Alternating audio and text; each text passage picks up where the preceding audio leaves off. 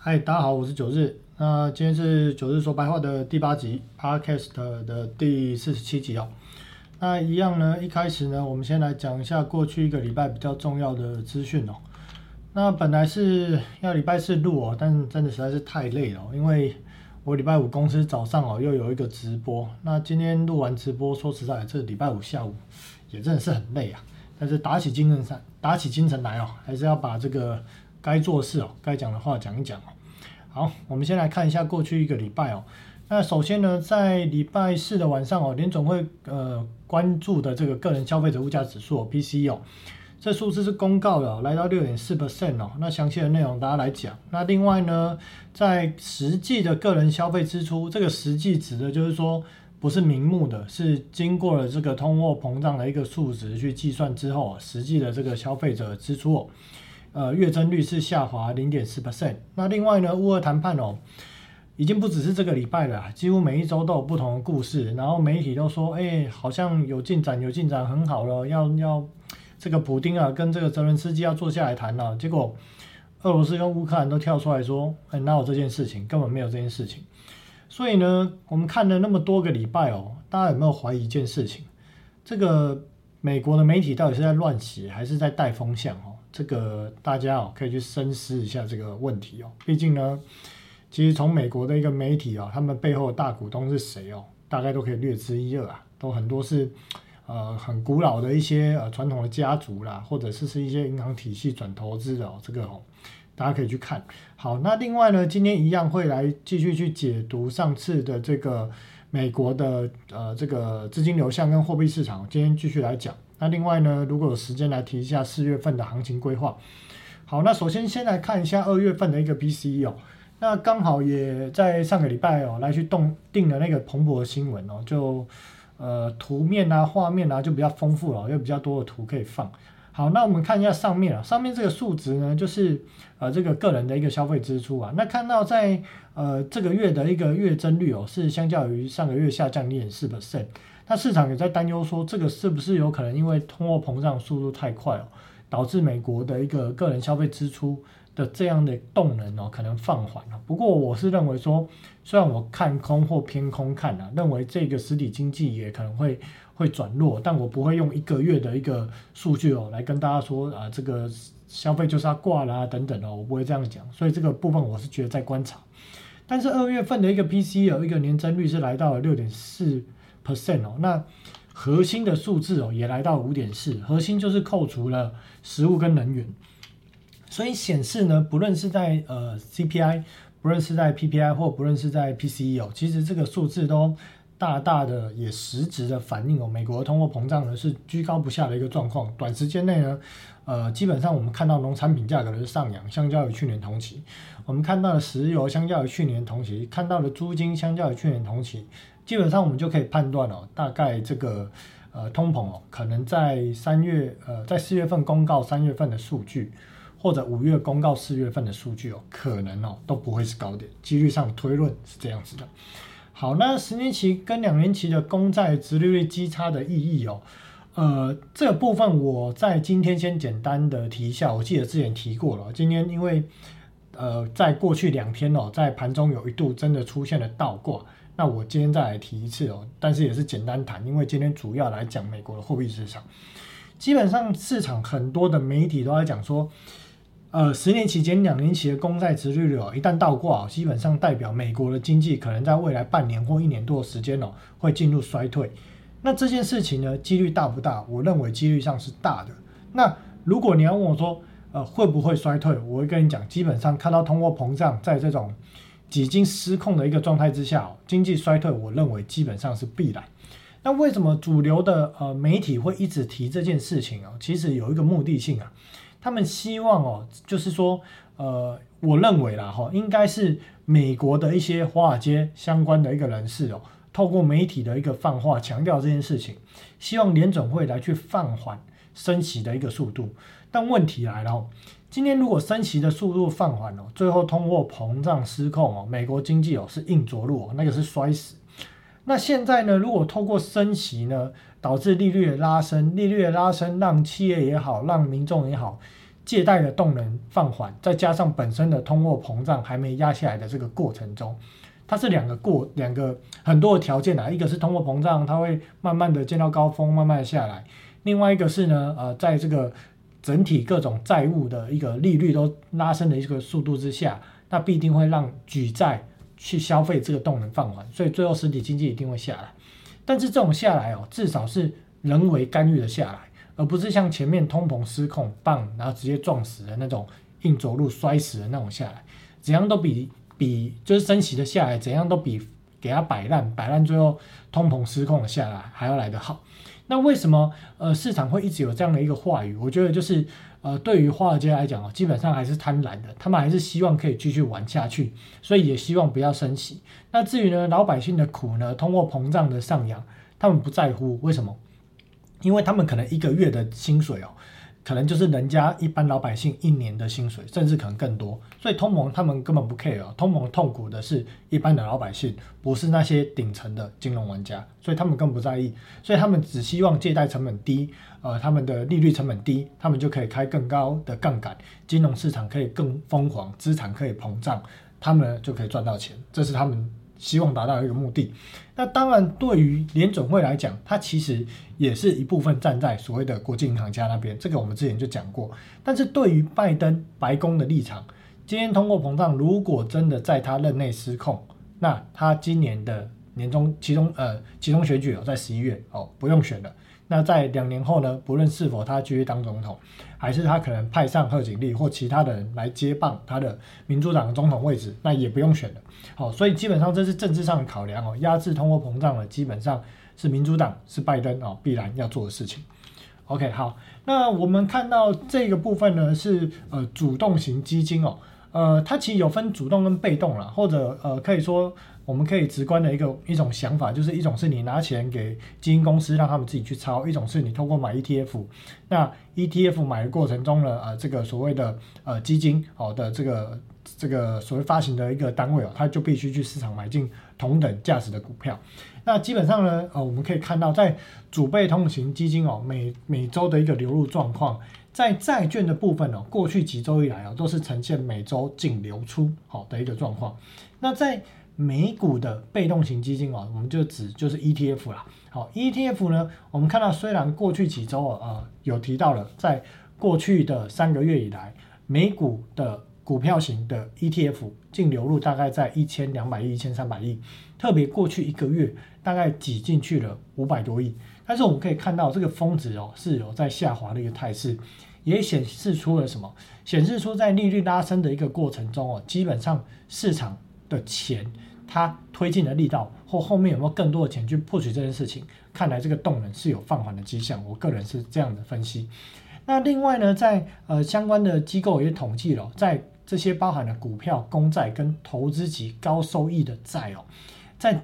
呃在这个过去第一季哦，就是今年的第一季一到三月的这个单季的表现哦，是过去从一九八零年来到现在最差的。那大家就很困惑啊，奇怪了，股票没什么跌。为什么这个单季的报酬率会很差？为什么呢？因为呢，最近的债券跌翻了。好，所以九日其实一直在讲债券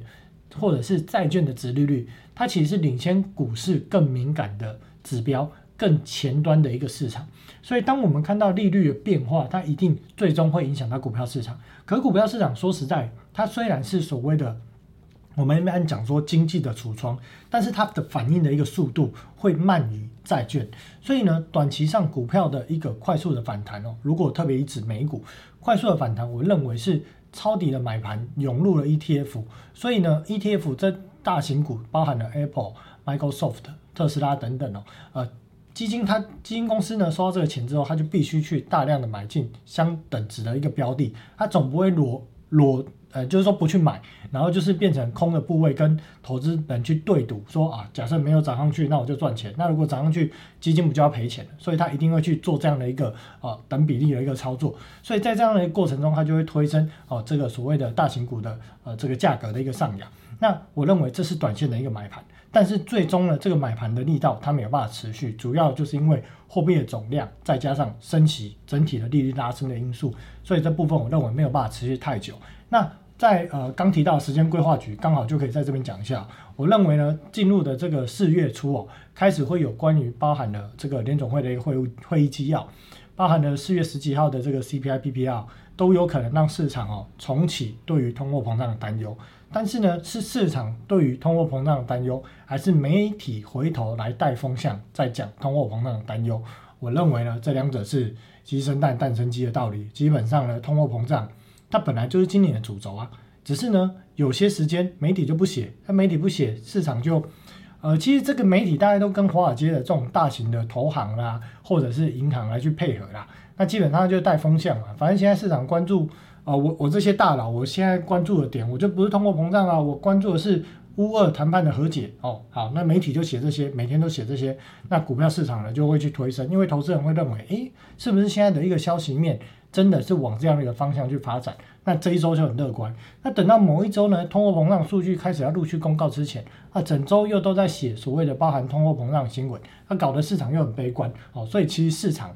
呃，大部分啊都是被这些所谓的重要的投资机构大佬，或者是是呃大型的这些呃商业银行来去主导这个股票在短期间内的波动。那当然，长期的波动还是主要是呃要看整个货币啊货币市场的一个变化，在包含了所谓的呃公公司的一个获利表现，就是实质的经济体的变化来去做判断。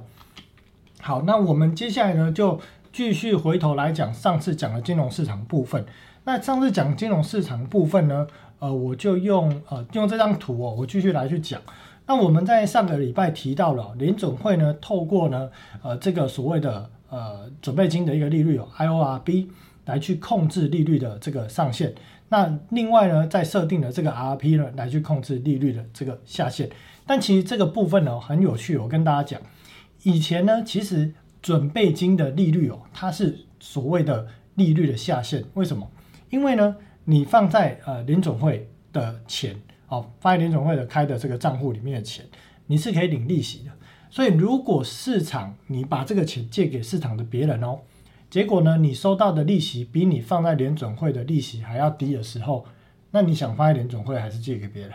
当然是放在联总会比较安全呢，因为领的利息。是比较高的，你怎么可能会去放给外面的人，结果领的比较低？但是为什么呢？最终呢，往往这个利率呢，它都跌破这个准备金利率哦。以前不是准备金利率，以前是法定准备金或超额准备金利率。为什么往往会跌破这个利率呢？就是因为市场有些钱它是没有办法进到所谓的联准会的这个呃开的这个户头，比方说像是什么钱。像是所谓的呃房地美、房利美这些呃政府赞助支持的这些所谓的呃公司或机构，他们所持有的钱就没有办法放在联准会的账上去赚利息。那他们要怎么做呢？他们就会把他们这些钱呢丢到哦我们提到的这一块货币市场里面来去放贷。哎，你我借你钱好，那你市场有券的人，你拿来做抵押。哦，那这个利率呢，就有可能哦，不是说有可能是必然呢，会跌破这个所谓的准备金的一个利率的水准，所以这就会导致呢，整体市场实际在交易的一个利率，也就是联邦资金的有效利率 EFFR，EFFR 跌破这个 IORB，好，那以前是所谓的超额准备金利率，跌破这个以下，那也就是因为跌破之后，再伴随。联总会在过去呃两年多的时间，因为疫情之后，把联邦的基准利率压到零到零点二五，所以呢，那个下限就是零哦，零跌下去之后就负利率。那基本上美国不太可能出现负利率，主要是因为市场呃基本上你想得到的各种衍生性的商品的计价都是以美元计价，所以你会去想到一个问题，就是如果今天哦发行商品的人。他呢收到的利息是负数，我还要再给你钱的这样一个概念，那基本上呢不会有人愿意去做这件事情，那市场就没有套利的空间，美国的货币市场就会快速的萎缩，很多的商品就没有办法玩下去，所以美国它没有办法执行负利率，没有办法像欧洲，主要是因为太多的商品的定价，太多衍生商品的计价都是以美元的。我们提到了十年期公债殖利率来去做利率定锚的计价基础。好，所以后来呢，因为林总会把利率设定在零到零点二五 percent 之后呢，呃市场钱又太多，所以就一路把 EFA 的利率顶到剩下零点零八，同时呢又把所谓的呃这个一年期哦短天期的公债，我看一下这边有没有，呃把之前的短天期的公债值利率哦，这个是三月十一之后就垫起来，那更早之前呢还一度的就剩下零这样的一个数字，所以联总会为了要避免市场这些货币型基金或套利的玩家，他连买一个月期的公债哦都套不到利的状况之下，他只好透过新推出的一个所谓的一个呃货币市场的一个呃游戏机制，就是推出隔夜逆回购这个 on RP RP 的这个利率出来，那作为地板的下限。那当时呢，原本这个利率其其实这个逆回隔夜逆回购本来就一直就有，但是它的利率是零。但是也是因为一个月期国库券的利率顶到零的时候呢，联总会就在二零，我记得是二零二零年的六月吧，把这个利率呢提高到了零点零五 percent，这才阻止了一场货币市场可能被投资人大量抽水的危机。那也是因为这样子哦，所以在这一次的利率的调整之后，它加了一码，就从零点二五到了零点三 percent。所以这个隔夜逆回购利率的意义哦，它就是变成了现在是支撑整个联总会希望实际的利率下限的这个地板，而准备金这个利率呢就变成了天花板。好，那这边还有一个利率的一个上，我右边写了一个长设回购，这指的是什么？呃，这指的是说以前哦，银行其实它他们银行跟银行之间哦，很常透过联呃银行跟银行之间的一个呃周转或借贷。那他们对应的利率就是联邦资金成交的一个利率。那如果呢有一些信用不好的一个银行哦，它可能就需要去跟美国的一个联准会哦来去借钱。那借钱以前的利率就定很高，那定很高的一个状况之下，好比说举例啊，它可能利率定一点五趴好了，那就是相较于基准利率再往上加可能一百个基点、两百个基点。那这种利率呢，基本上如果银行看到某 A 银行去借这个利率，那就大家就会给他贴黑标签啦。贴什么黑标签？就是认为说，哦，这个银行哦信用很差，所以才会去跟联总会借那么高的利息。所以呢，联总会呢，为了呢要就是让这件事情呢，就不要说来借钱的银行呢被贴标签，他就把这个长设回购的这个利率哦，以前叫做就是回购，你你拿东西来跟我联总会抵押，我借你钱。好，以前利率是很高，后来就把它设定在。呃，现在的利率的一个上缘零点五，哦，但是低于呃，但是高于准备金利率，准备金利率会是低于它一点点，哦，就是作为说，好，如果市场上真的很缺钱，你银行也借不到钱，同业也不借给你，可能发生了一些所谓的货币市场枯竭等等的因素，那没关系，你来找我联总会，你只要拿公债来抵押，我就借给你钱，而且我的利息只要零点五 percent 哦，所以呢，联总会呢就在。去年推出了这样一个机制，长设的意思是什么？它其实就是这个东西就是放在那边了，永久性的，让你可以来去做这件事情，不是暂时性的，不是一次性的，不是短暂的，是持续性的，有这样一个回购的呃机制。你银行如果借不到钱，可以来找我借钱，这样子。好，那回来这张图，所以呢，在呃呃这个所谓的呃联邦基金市场哦。的玩法大致上就是介绍到这边了。那我们接下来呢，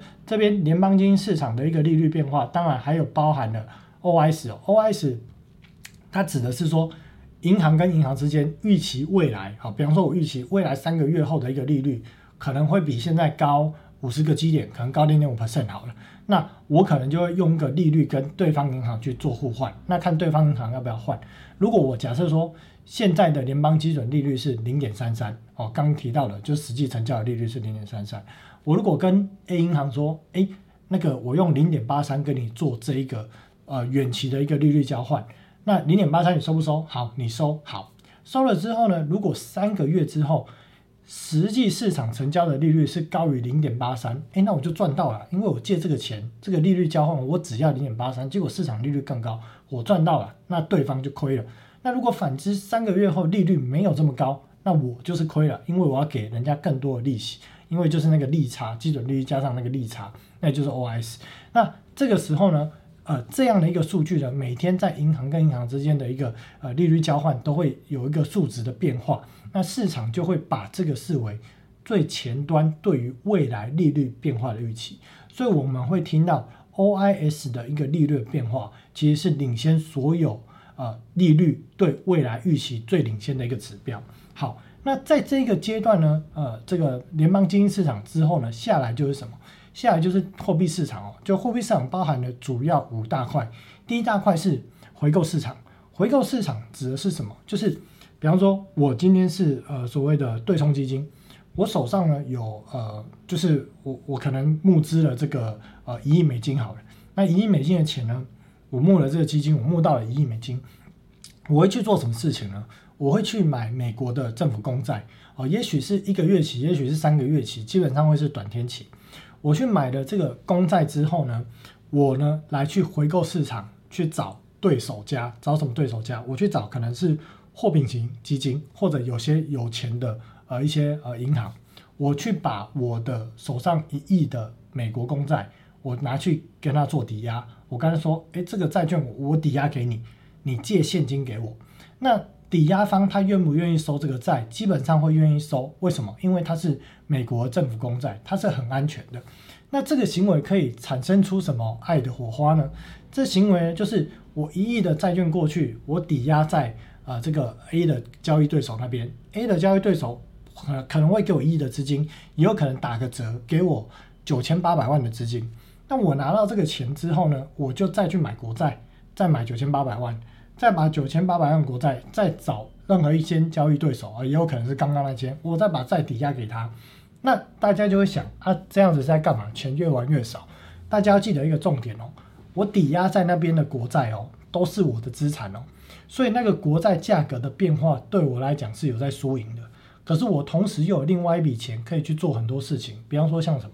像可能去做所谓的这边写的哦，呃，可能是所谓的呃基差的套利啦。可能去买一些债券啊，可能做利率的交换啊，可能去呃买一些其他的国债的投资啊，做国债跟国债之间的利率套利的价差啦，哦，或者说啊，比方说这个是什么国债利率的套利价差？比方说，哎，我看两年期的国债利率会升，十年期的应该不会升了，那我来去做多两年期的，放空十年期的，类似这种概念哦，国债利率的这个价差套利啊，我也有可能去买股票啊，啊，我也有可能去做所谓外汇市场。这个就是对冲型对冲基金，它就是开高杠杆这样的一个概念。那这个方式呢，就是让回购市场很多的一个玩家，他持有券，他可以变钱，他有钱呢，他又可以借给别人去赚利息。所以回购市场它的交易是很热络的。那美国的一个回购市场呢，它主要分成两大块，一大块是三方回购哦，就是。呃，有交易方啊，跟呃呃，应该说借方啊、贷方啊，中间还有一个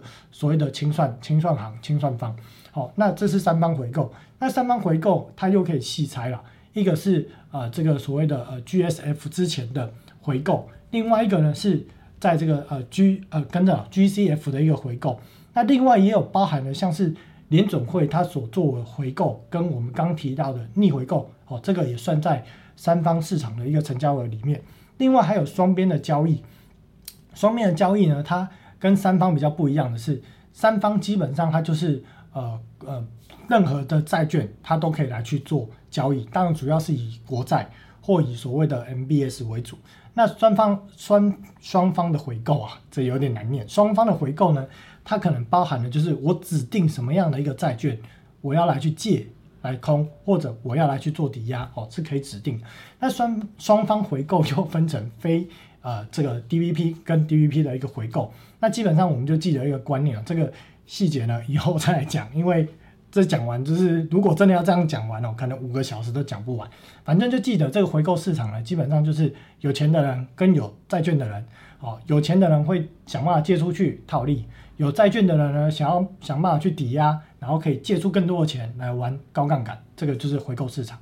所以回购市场里面的利率，它现在美国在二零一八年它制定的一个回购市场利率哦，就是所谓的收法利率 （SOFR）。那这个收法利率呢，它怎么去看呢？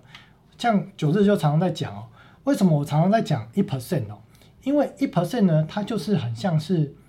呃，对于回购市场里面，它最敏感的指标，前一个 percent 的一个呃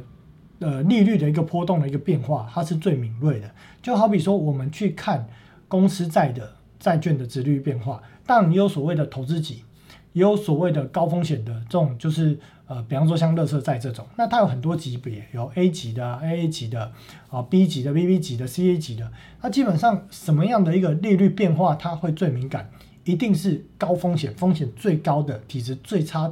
那些公司发的公司债利率，就是 CCC 级的，它的利率变化会最敏感。所以我们要去看最敏感的利率变化，就可以判断市场的利率有没有产生什么异样。而不是去判断那种很稳的哦，可能看到很稳的有出现变动的时候，结果不稳的早就不知道喷到哪里去了。所以我们要去看平均值，我们也要去看那个领先最不稳定的那个前一 percent。所以我们就会去看回购市场的利率变化。那这边我简单讲一下，现在联总会设定的隔夜逆回购的利率是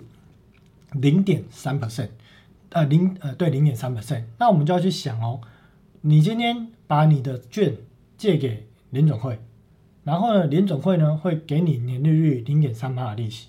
那联总会会倒吗？它不会倒呢。那为什么零点三帕的利息这种无风险的零点三帕的利息，结果在回购市场有办法出现低于零点三帕的利息呢？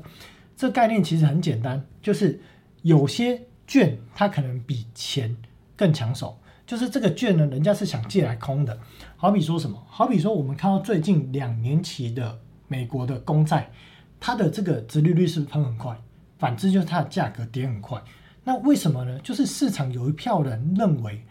长天期的十年期公债它的利值利率上扬的空间有限了，因为它已经涨到了所谓的就是美国设定的中性利率水准二点四、二点五 percent 左右。可是因为通货膨胀这个这个。呃，上扬速度是很快的，所以市场一直在调高对于联总会升息速度的一个预估，所以短天期的债它的值利率会拉升的非常快。那拉升的非常快，就反之是价格跌很快。所以市场有一些人他会干什么？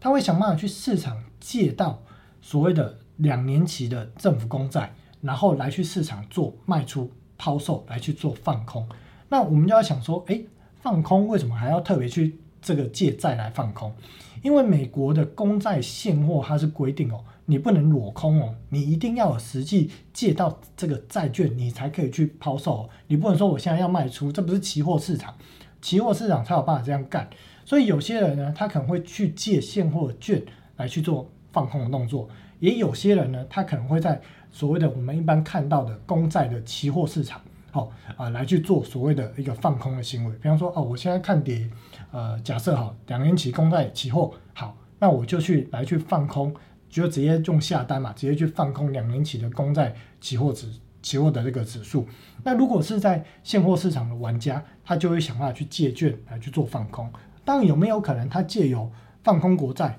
做多呃这个两年期的期货来去做价差的套利，这也是有可能的。那反正呢，我们当看到这个利率会低于零点三 percent 现在的这个地板利率的水准，大概就可以判断有两种状况：一种是市场呢急着要来去把券借来来去做放空；另外一个就是他可能他的部位出事了，他要急着赶快把券赎回来，所以他愿意呢就是多付出更高的成本，宁可要券不要钱啊，赶快还我券，我要来去。啊，解杠杆来去还还别人，呃，就是把这个券借回来，然后再去解我另外一层杠杆，一层一层，因为呃加杠杆加了很多次，我要把券借回来解杠杆哦，来去降低我的整个呃风险的资产部位，所以可能有这两个面向会导致前一 percent 的这个收发利率哦会大幅的，就是低于呃市场联总会设定的地板利率零点三 percent 这样的一个数字。那平均值呢？目前平均值我们就看到，在三月十七号哦，这个最为正常。当时刚开始一升起一码，所以呢，平均值就在零点三，就现在已经渐渐掉到零点二七哦。主要就是一个呃前一 percent 的这个利率哦，一直在往下掉。好，那回过头来再来讲这个商业票据，商业票据哦，它有分几种，一种是金融公司呃，就是银行发的商业票据，一种是非银行发行的。商业票据它分这两种，那银行发行的商业票据，为什么银行会发商业票据呢？因为商业票据一般指的是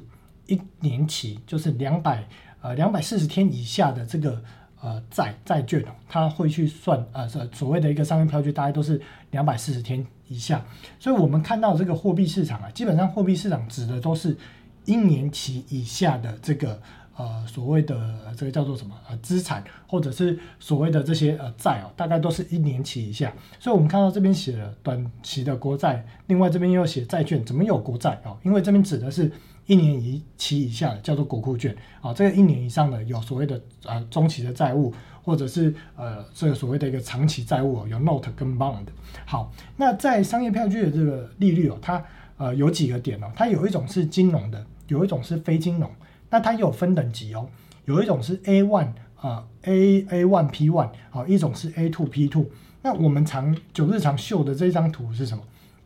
我找一下，好，这里 A two B two 啊，我常秀的都是 A two P two，然后非金融级。为什么会去找这个？这个就是我刚提到的这个呃所谓的呃公司债的一个概念哦，你一定去找那个风险最高、性评最烂的 CCC 级，它是呃利率的一个变化的一个风向球。哦，因为它呃体质最弱，所以它反应的一定最快。那在商业票据里面呢，目前的美国商业票据的一个市场规模大概在一点一点呃一兆到一点一兆左右，这个远比二零零八年当时呃这个金融海啸之前哦还要规模来的低哦。当时最高时期的规模大概在一点五兆到一点六兆，现在其实缩水很多，主要是因为当时有一种叫做呃 A B C P 哦，也就是所谓的。资产抵押的呃商业票据哦，出现了很大幅度的违约，那大家就会很好奇，哎，为什么我们现在在讲的这个 A two P two 这个是没有资产抵押的啊？那为什么有资产抵押的会比没有资产抵押的还要出现更大的问题？因为当时呢，有资产抵押的这些商业票据哦，到底背后是拿什么鬼来抵押的啊？连监管机关都搞不清楚。所以当时在二零零八年金融海啸之后，一大堆这种有资产抵押的。呃，这个包含了 A one、B one、包含 A two、P two 的那个商业票据哦，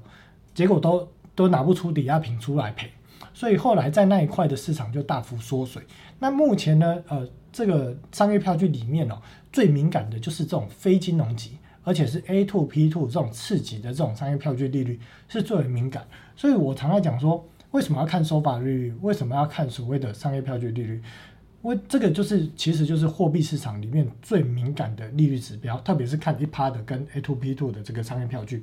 那我们看商业票据的利率，在呃这个呃一月份的时候，它大概在零点三 percent 左右。那现在大概拉升到了一点四五，它涨很快，哎，零点三到一点四五是涨了一百一十几个基点，可是它上升的幅度是接近。接近涨了三倍哦，从零点三到一点四五，是垫了三个零点三上去，所以表示说市场这些信用等级比较差的公司，它短期的借贷成本大幅的飙升。那一般企业发行商业票据的目的是什么？它有几种可能，一种是它短期的这个营运上的呃金流上的操作，它可能是付所谓的货款，它可能是付给这个它的员工的薪水。哦，等等，他会来去做，呃，这种呃，就是单纯用他自己公司的信用担保，好像我们去借信贷这种，哦，单纯用信用担保来去发行商业票据。那有些人觉得，哎，你公司应该是不会倒了，那我借给你钱好了，利率又比较高，哦，那有些人就会借给这样的一个公司做短期的一个周转。那一般来讲，像这个是九十天期的，就是它。这个票一发出来就是九十天哦，我建议九十天，九十天到之后呢，你要加计这个利息还给我，好，所以这就是商业票据。那好，今天在这个货币市场部分呢，我们今天先讲到这边了，之后会继续讲。那我想要呃跟大家分享一下，就是九日刚在录节目之前呢，我想到一个问题啊，就是呃，因为我刚好去看了一下我上一集录的节目，然后那一集节目的呃，就是跑完之后，他那个 YouTube 下一个是跳出。很像一个老师上课的，我也不知道那是什么节目，反正就是也是那种上课节目。那我就在想说，今天讲这些东西会不会让大家觉得很无聊，或者是可能这样的一个听众群不多？确实，我这个问题我有想过，但是 我又想回来哦，市场很多的呃所谓的投资呃包含的这个投顾老师哦，包含了什么像是讲什么分析师啦，还是什么呃呃公司的这个。呃，什么呃代代表的一些对外发言的角色啦，或者是像是呃一些所谓的呃这个号称这个财经专家等等，其实好像每一次在讲一件事情的时候，他们的主题的变化都不太呃，应该说他们的主轴都一直在变，因为他们没有一个核心的论点，所以他们每次讲的东西都不一样。那每次讲的东西都不一样，它就会产生两种结果，一种是听的人哦就会觉得，诶，每次都讲不一样的东西，好有趣哦，这个人讲的东西很多很有料哦。但是如果呢，真的是很聪明的人哦，你听久了，你就会发现，为什么他每次的论点都不太一样，他。每次讲的东西好像今天要看 A，明天要看 B，后天要看 C，每天或者每周看的东西都不一样。为什么？这表示就是这个人他在分析一件事情上面，他没有一个逻辑架构，他搞不清楚这件事情这个人到底是长什么样子，是男的还是女的，是大人还是小孩，他搞不清楚。所以他每次呢看到有什么样的故事，有什么样的题材啊，今天要上节目啦，今天要讲一场呃这个简报啊，或者是要办一场讲座啊，不知道讲什么，随便找个东西出来讲，掰个故事，包装包装，天桥下说书的就出去讲，啊，那每次讲的东西都不一样，都感觉听起来很有内容，可是听久你就发现好像有时候都会自打嘴巴，因为很没有逻辑性。那这部分呢，其实也像我我前阵子哦，有比较常去上那个年代这个向前看哦。那其实每次去，我大概有几张图，我会是固定。那我的主轴呢，都是在讲所谓的通货膨胀。那当然有些人会听了觉得，哎，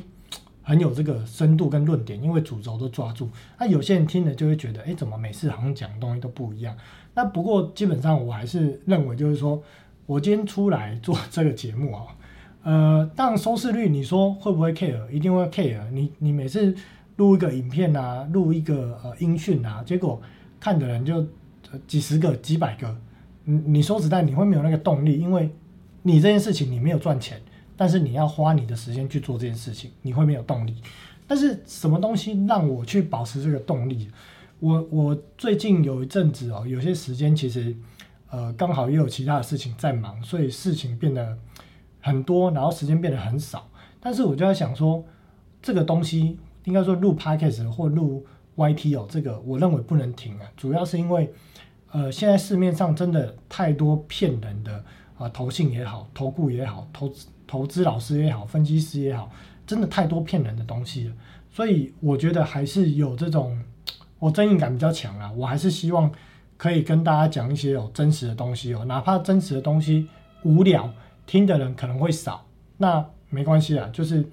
反正有听到就是一种缘分啊，那没听到也就算了，或者有些人可能听听觉得好无聊，不想听了，那那也没关系啊，反正我觉得讲的东西就是实话实说，然后逻辑架构有点像上课，但是呢，它又是一个。活生生不是课本里面的东西哦，因为课本里面不会写这些东西。我们一直随着呃联准会它的一个货币政策的一个演变，我们一直去调整这样的一个架构做微调，但是主架构是没有变的。那透过这样的方式，我还是希望说，投资朋友可以建构出属于你自己的一个逻辑架构。如果建构不出来，你听九日讲，那可能也许大概每一周讲的东西好像百分之五十一样，但那就是主轴。好，我不会跟你说今天。